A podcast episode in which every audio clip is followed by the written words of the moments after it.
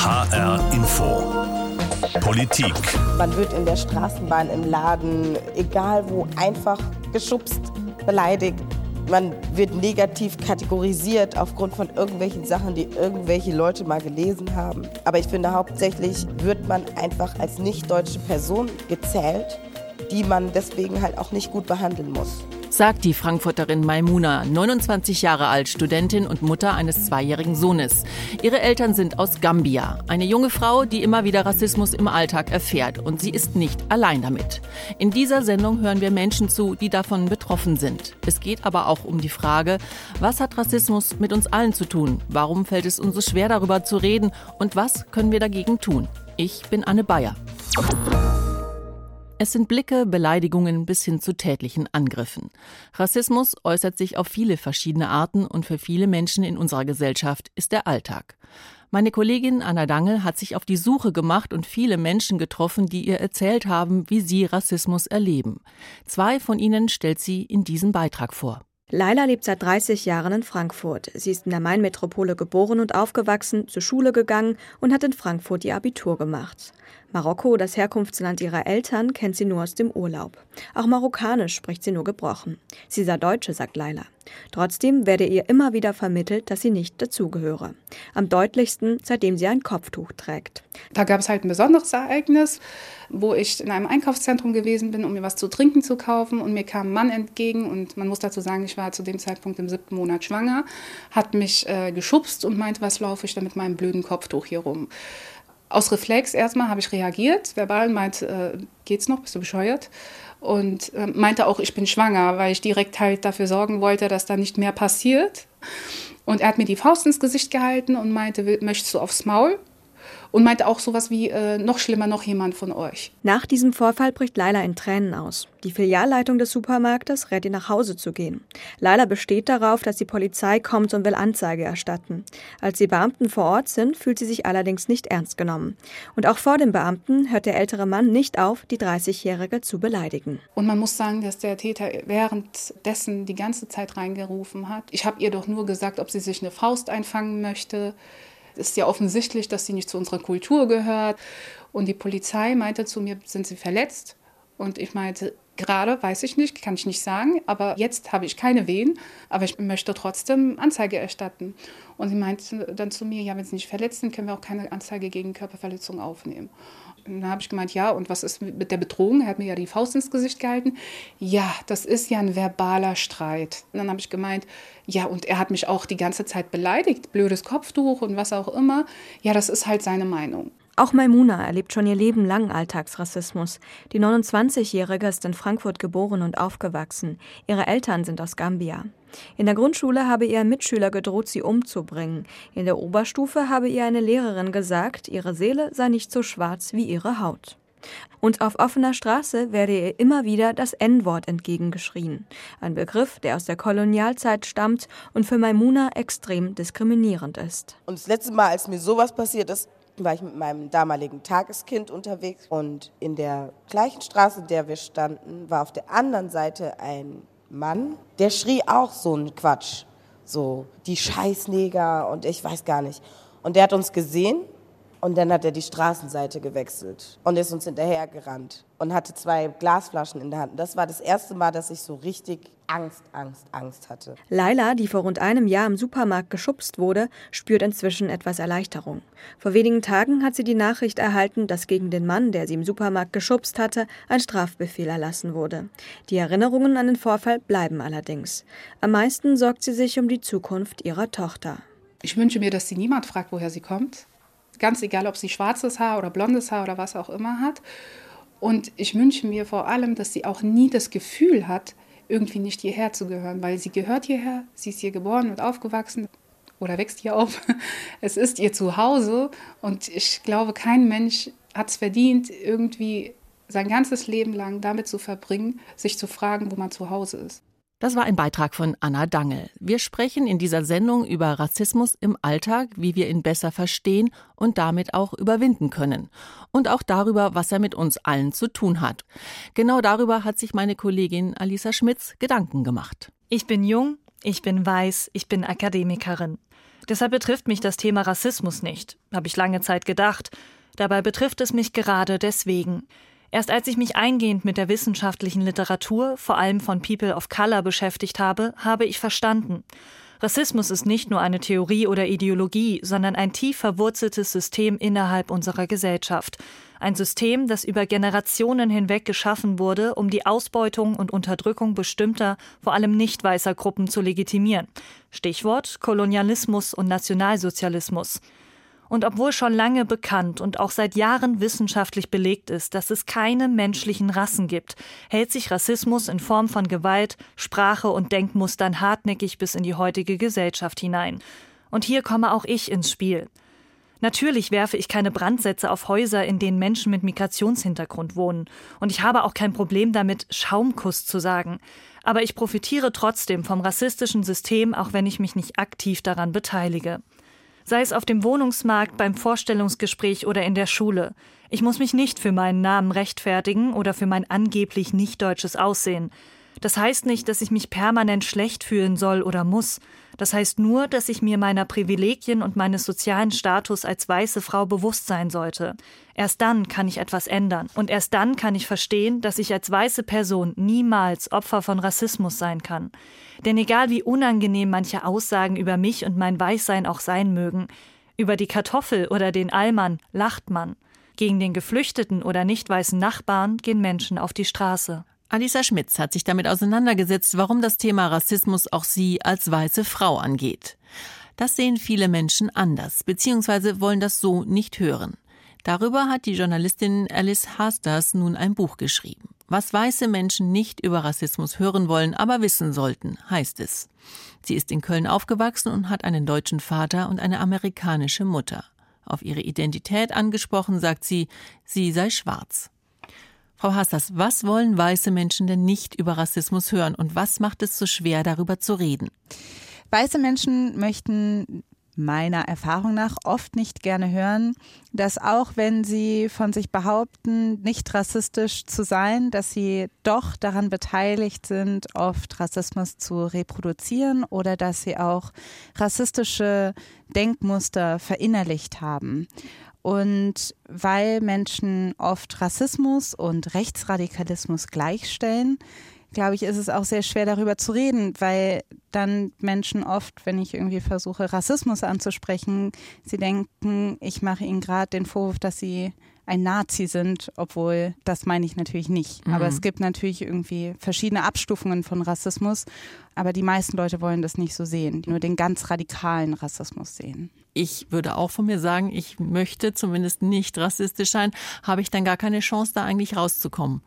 Naja, man kann auf jeden Fall sich bewusst machen, dass man rassistische Denkstrukturen vielleicht verinnerlicht hat, dass bestimmte rassistische Stereotype immer noch äh, uns umgeben, in Literatur, in Film, im Theater und auch vielleicht mal in den Medien, in den Nachrichten oder so. Und dann kann man zumindest versuchen, das sich bewusst zu machen und vielleicht auch bewusst dagegen anzugehen. Ich glaube, das ist besser, als das ganze Thema zu verdrängen, was halt oft gerne Leute machen möchten. Jetzt kommen wir mal zu konkreten Beispielen. Sie haben in Ihrem Buch von Mikroaggressionen geschrieben, also dass sich Rassismus oft für Sie so anfühlt wie ein Mückenstich. Welcher hat denn da besonders lange gejuckt? Ach, das ist immer so schwierig, weil es eben, die Einzelnen sind ja an sich nicht so schlimm, aber es ist halt irgendwie die Masse. Und es gibt halt bestimmte Dinge, die ich immer wieder höre. Und das sind natürlich, sage ich mal, die Mückenstiche, die dann irgendwann mal nerven, allein einfach nur, weil diese schiere Masse so nervt. Und zwar, das eine ist so ein Klassiker, das mir sehr oft in die Haare gefasst wird manchmal gefragt, aber auch oft ungefragt und dass dann irgendwie blöde Sprüche über meine Haare fallen. Das sind so Afro-Haare halt. Und das andere ist natürlich dieses ewige, wo kommst du her? Und dass ich mich dafür rechtfertigen muss, dass ich auch Deutsche bin und in Deutschland geboren bin. Oder dass Leute mich auf Englisch ansprechen, was auch nicht böse gemeint ist, ist zum Beispiel auch so eine Sache. Ja, mhm. das sind halt so kleine Sachen, die einfach wirklich in meinem Alltag immer wieder vorkommen und die nerven halt Kommen wir nochmal auf diese Sache zurück, äh, die Frage nach der Herkunft. Wir haben ja vorhin auch einen Beitrag gehört in der Sendung, wo sich die Frau die da interviewt wurde, wünscht für ihr Kind, für ihr zukünftiges Kind, dass es eben nicht immer nach seiner Herkunft gefragt wird. Warum ist denn genau diese Frage so heikel? Naja, als Kind, man muss sich das so vorstellen, dass ich als Kind das erstmal verstehen musste, dass Leute etwas anderes von mir hören wollen, als was ich tatsächlich natürlich intuitiv antworten wollte. Weil ich bin in Deutschland geboren, ich bin in Deutschland aufgewachsen und ich kann, so wie alle anderen, auch am ehesten von Deutschland erzählen. Aber die Leute, die gefragt haben, wo ich herkomme, die wollten halt wissen, wie es in den USA ist. Und ich wusste aber nichts davon und habe mich oft als Kind auch ein bisschen geschämt dafür und habe mich so gefühlt, als ob ich irgendwie das eigentlich wissen sollte. Ich musste erst älter werden, um zu verstehen, dass das eigentlich überhaupt nicht meine Aufgabe ist. Und das ist halt so eine Sache, man bringt gerade Kindern immer wieder bei, wenn man sie immer wieder fragt, wo kommst du denn her, dass sie halt eben nicht von hier sein können. Das hat natürlich wiederum Konsequenzen, wie zugehörig man sich fühlt. Und das ist dann halt auch wiederum widersprüchlich, wenn Leute irgendwie die ganze Zeit von Integrationsdebatten erzählen oder Integrationsprobleme. Wenn man denkt, okay, auf der einen Seite es ist irgendwie klar, sagen mir alle, ich käme nicht aus Deutschland. Auf der anderen Seite sind alle ganz empört, wenn sich dann Menschen, die nicht weiß sind, irgendwie nicht mit Deutschland identifizieren können. Und dann denke ich, ja, was ja, irgendwie muss man sich dann halt auch fragen, wo die Mehrheitsgesellschaft dann auch, was für eine Rolle die da spielt. Also ich habe ja auch die Erfahrung gemacht, ich habe neulich mal eine Frau, die gebrochen Deutsch gesprochen hat, gefragt, welche Sprache sie denn noch spricht. Da war sie dann ganz happy und hat mir ganz viel von sich erzählt, auch woher sie kommt und eben welche Sprache sie spricht. Wäre das denn eine Alternative? Ja, zum Beispiel. Es ist ja auch nicht so, das wird auch ein bisschen oft missverstanden, dass die Frage nicht per se rassistisch ist. Es ist nur eine Frage, wann wird sie gestellt, was möchte man hören und hört man überhaupt auf die Antwort und akzeptiert man die Antwort des Gegenübers.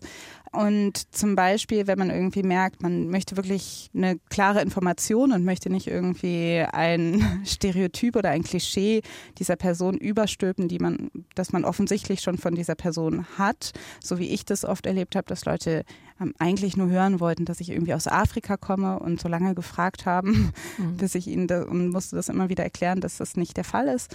Da gibt es natürlich auch nochmal Unterschiede. Zum Beispiel das zu fragen, wenn man tatsächlich merkt, irgendwie jemand hat, da ist Deutsch offensichtlich die zweite Sprache, dann kann man das natürlich auch so fragen. Jetzt nochmal ein ganz anderes Thema. Bald beginnt ja die Phasenacht. Da ploppt mhm. ja auch mal wieder ein Thema auf, und zwar das Blackfacing. Also wenn sich äh, weiße, schwarze Schminke ins Gesicht schmieren. Wie ist da Ihr Standpunkt? Ist das ein No-Go oder im Karneval ist sowas erlaubt? Nee, für mich ist das ein absolutes No-Go, weil es auf jeden Fall abzielt zu einer Stereotypisierung und zu so einem zu einer klischeehaften, meist auch minderwertigen Darstellung von schwarzen Menschen. Und Blackfacing hat, wenn man sich mal die Geschichte von Blackfacing anguckt, auch genau diese Funktion gehabt, auch schon seit Hunderten von Jahren, schwarze Menschen einfach irgendwie lächerlich darzustellen. Und trägt immer noch dazu bei, dass irgendwie genau Menschen irgendwie vielleicht komische Klischees mit schwarzen Menschen verbinden. Und deshalb würde ich mir sehr wünschen, wenn Blackfacing auch an Fastnacht, Phasenacht, Karneval, wie man es nennen möchte, ja, aufhört bekommen Sie oft zu hören, dass Sie da übertreiben, dass das doch alles gar nicht so gemeint ist, so ernst und so böse und überhaupt. Wie entkräften Sie so solche Vorwürfe? Ja, also das ist auch ein Grund, warum es schwer ist, über Rassismus zu sprechen, allerdings für mich, weil mhm. ich immer gehört habe, dass das übertrieben sei. Dass all dieses Unwohlsein, dieses Unbehagen, diese Mückenstiche, alles sein können, aber Rassismus auf jeden Fall nicht. Und deshalb hat es mir sehr geholfen, irgendwie mal nachzurecherchieren und einen Blick in die Geschichte zu werfen. Und ich wünschte mir, da würden andere Leute auch noch ein bisschen mehr dazu lernen oder es würde besser in den Schulen unterrichtet werden, weil es oft auch an Kontext fehlt. Aber ja, es ist auf jeden Fall so, dass es eigentlich die geläufige Reaktion, dass wenn ich gerade über diese kleinen, sage ich mal, äh, alltäglichen Situationen spreche, dass es da immer heißt, dass es, ich sei zu empfindlich und so weiter. Bekommen Sie auch zu hören, dass ja schließlich auch Weiße Rassismus erfahren können? Und ist das denn möglich?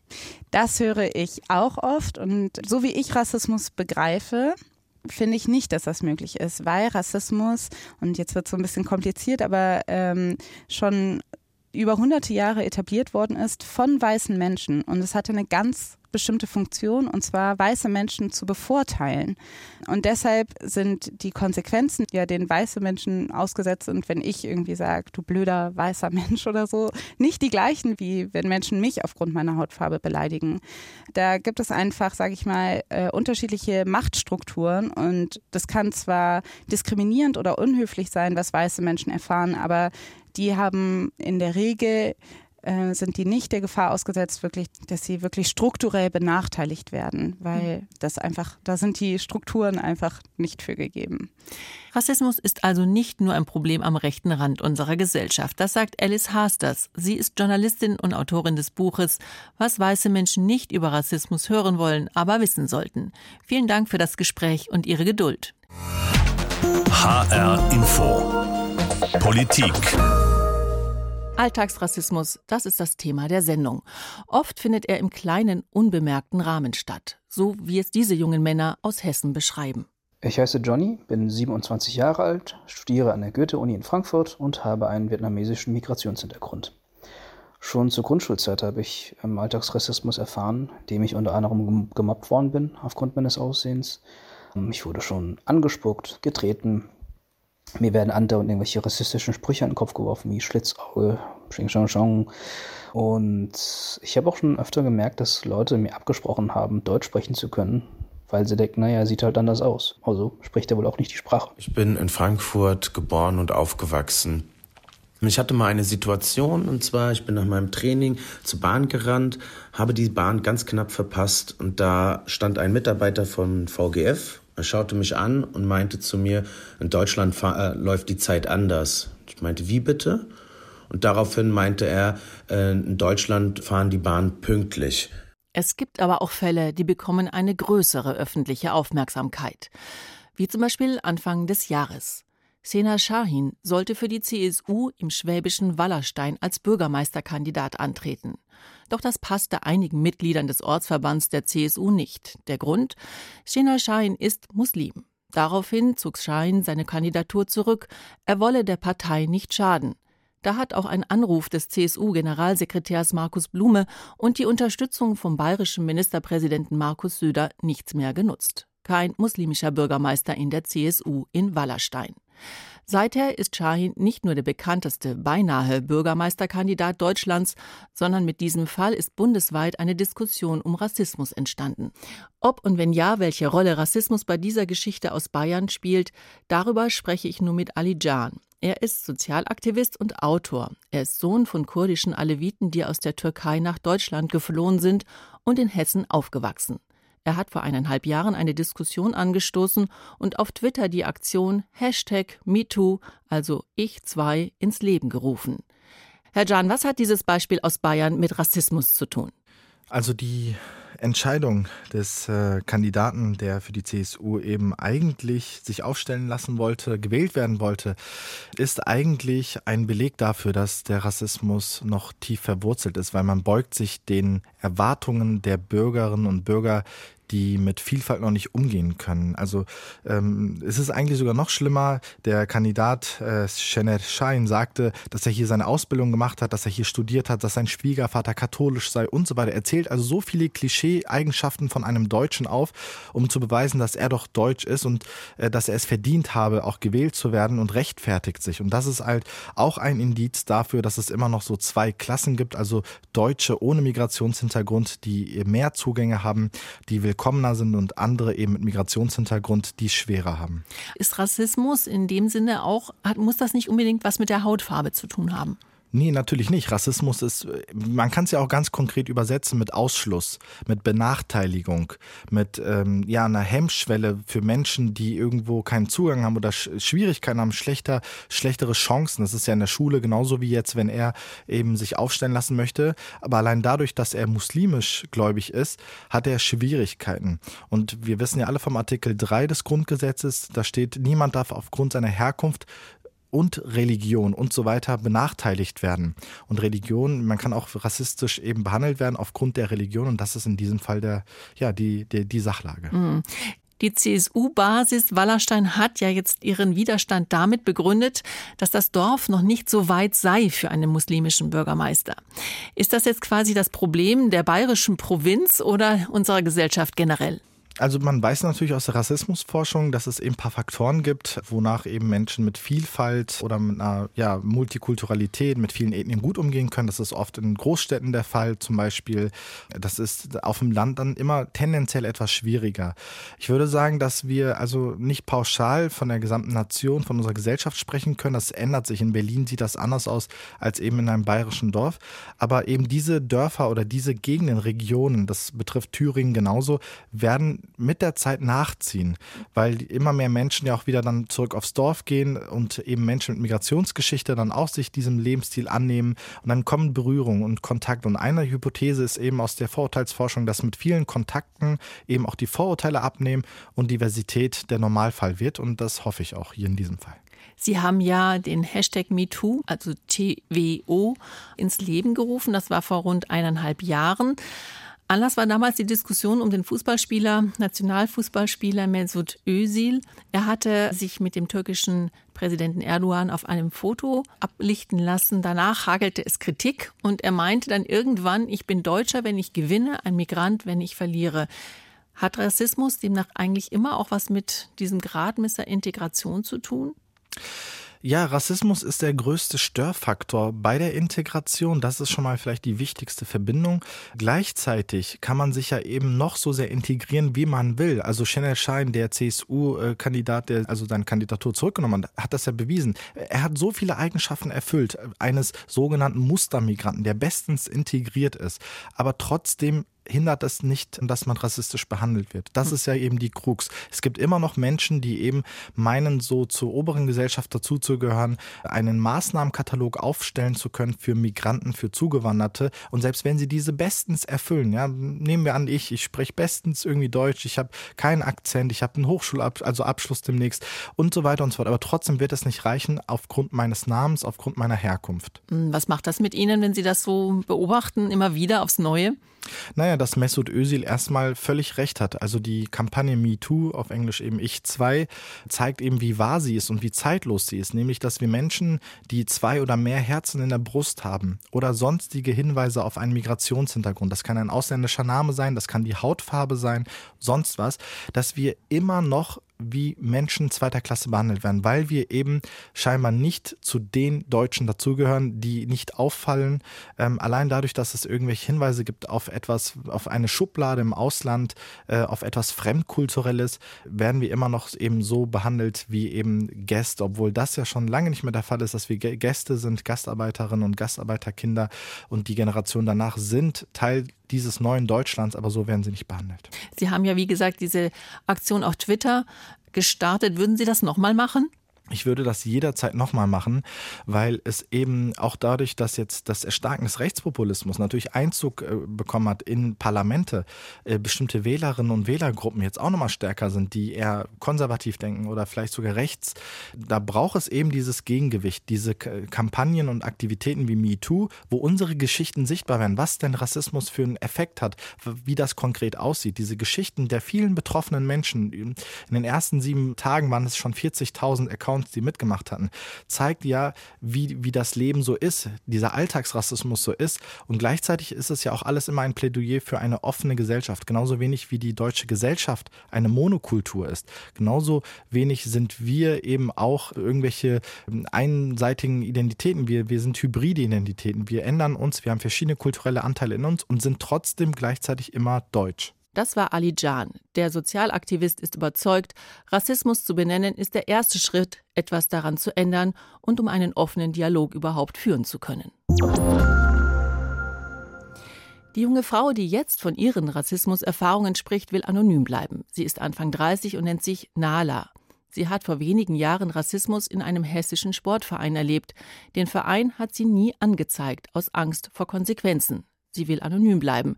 Deswegen haben wir auch ihre Stimme verfremdet. In einem hessischen Sportverein wurde mir von einem anderen Mitglied schon mal körperliche Gewalt angedroht, weil ich wenige Minuten zu spät kam. Ein anderes Mal wurde ich gefragt, ob ich wisse, dass der Sportverein etwas gegen Ausländer habe. Ja, außerdem warb der Verein neue Mitglieder an mit der Ansage, Flyer dürfen nur in Briefkästen mit deutschen Nachnamen geworfen werden. Ja, was ich da empfinde, wenn ich jetzt darüber rede, ich fand es sehr schade, sehr traurig und ja, es ist immer wieder aufs Neue verletzend. Um Betroffene von rechter, rassistischer oder auch antisemitischer Gewalt zu unterstützen, wurde in Frankfurt im Jahr 2016 die hessenweite Beratungsstelle Response gegründet. Im vergangenen Jahr haben sich hier rund 130 Menschen gemeldet. Diese ist Teil des Angebots der Bildungsstätte Anne Frank. Seit diesem Jahr gibt es auch eine Online-Meldeplattform Hessen schaut hin heißt sie. Dort sammelt Response rechte und rassistische Vorfälle. Schon die ersten Wochen gab es viel Resonanz. Olivia Samer leitet Response. Frau Samer, wie funktioniert diese Meldeplattform? Über dieses Meldeformular kann man im Prinzip sehr niedrigschwellig, mehrsprachig äh, über ein, ja, man klickt sich im Prinzip durch, hat Freifelder, wo man den Vorfall beschreiben kann und kann am Ende auch angeben, ob man eine Beratung sich wünscht bei Response. Und man kann auch angeben, ob man den eigenen Fall auf unserer Chronik veröffentlicht haben möchte. Dazu mhm. brauchen wir eine Rückmelde, also eine Rückfragemöglichkeit, also eine Kontaktmöglichkeit. Aber dann kann man eben absprechen, in welcher Form soll dieser Vorfall tatsächlich auch auf der Meldeseite veröffentlicht werden. Und da gab es gleich ähm, aktuell dann auch schon Leute, die sich gemeldet haben. Ja, also wir äh, sind tatsächlich so ein bisschen überrascht, wie viele Meldungen schon eingegangen sind. Also es sind über 30 in wenigen Tagen und die müssen eben jetzt ausgewertet werden und diejenigen, die uns eine Kontaktmöglichkeit dargelassen haben, mit denen halten wir jetzt in den nächsten Tagen Rücksprache und würden dann eben entsprechend, was sie angekreuzt haben, nochmal ja, veröffentlichen oder einen Beratungsprozess beginnen. Wie ist das? Kann ich mich denn auch an diese Meldestelle wenden, wenn ich nicht direkt selber davon betroffen bin? Ja, also die Meldestelle, die richtet sich tatsächlich auch an Zeuginnen und Zeugen von Vorfällen, die auch den Fall melden können. Und es gibt die Möglichkeit, am Anfang anzugeben, ist das mir selbst passiert? Hat mir das jemand erzählt oder habe ich es gesehen? Und natürlich ist für uns immer wichtig, letztlich äh, möglichst die Perspektive der Betroffenen zu haben. Also wenn man etwas sieht, sowieso unsere Empfehlung auf die äh, Menschen zuzugehen, zu fragen, kann ich unterstützen? ich habe das gesehen, ich finde das auch nicht in Ordnung. Also irgendeine Form von ja, Solidarität zu zeigen und man kann natürlich auch Betroffene unterstützen. Also mal angenommen, man hat das mitgekriegt und eine Person braucht, braucht irgendwie eine sprachliche Sprachmittlung oder irgendwie Unterstützung, das zu melden, dann ähm, kann man sich natürlich auch anbieten. Also ist angelegt in dem Meldebogen. Also alle, die einen rassistischen Vorfall melden wollen, können das ab sofort tun auf einer Online-Meldeplattform Hessen schaut hin heißt sie. Das war Olivia Sama, Leiterin der Beratungsstelle Response der Anne Frank Bildungsstätte. Vielen Dank für diese Informationen. Rassismus im Alltag, das war Thema dieser Sendung. Um ihn zu überwinden, ist es wichtig, ihn zu benennen und die Betroffenen ernst zu nehmen und letztendlich das eigene Verhalten immer wieder zu hinterfragen. Denn, und hier hat noch einmal Maisuma aus Frankfurt das Wort. Rassismus ist nichts, worüber man drüber stehen kann, weil da wird die Würde angegriffen, da wird die Menschlichkeit angegriffen und da kann man nicht drüber stehen. Da sollte man auch gar nicht drüber stehen. Also wenn ich für jedes Mal, wenn ein Mensch zu mir gesagt hat, steh doch einfach drüber, einen Euro gekriegt hätte, dann wäre ich jetzt reich. Das war die Sendung Politik. Zum Nachhören und Weiterempfehlen gibt es sie auch als Podcast auf hrinforadio.de oder in der ARD Audiothek. Und übrigens auf der Homepage von hessenschau.de finden Sie noch weitere Erfahrungsberichte. Mein Name ist Anne Bayer.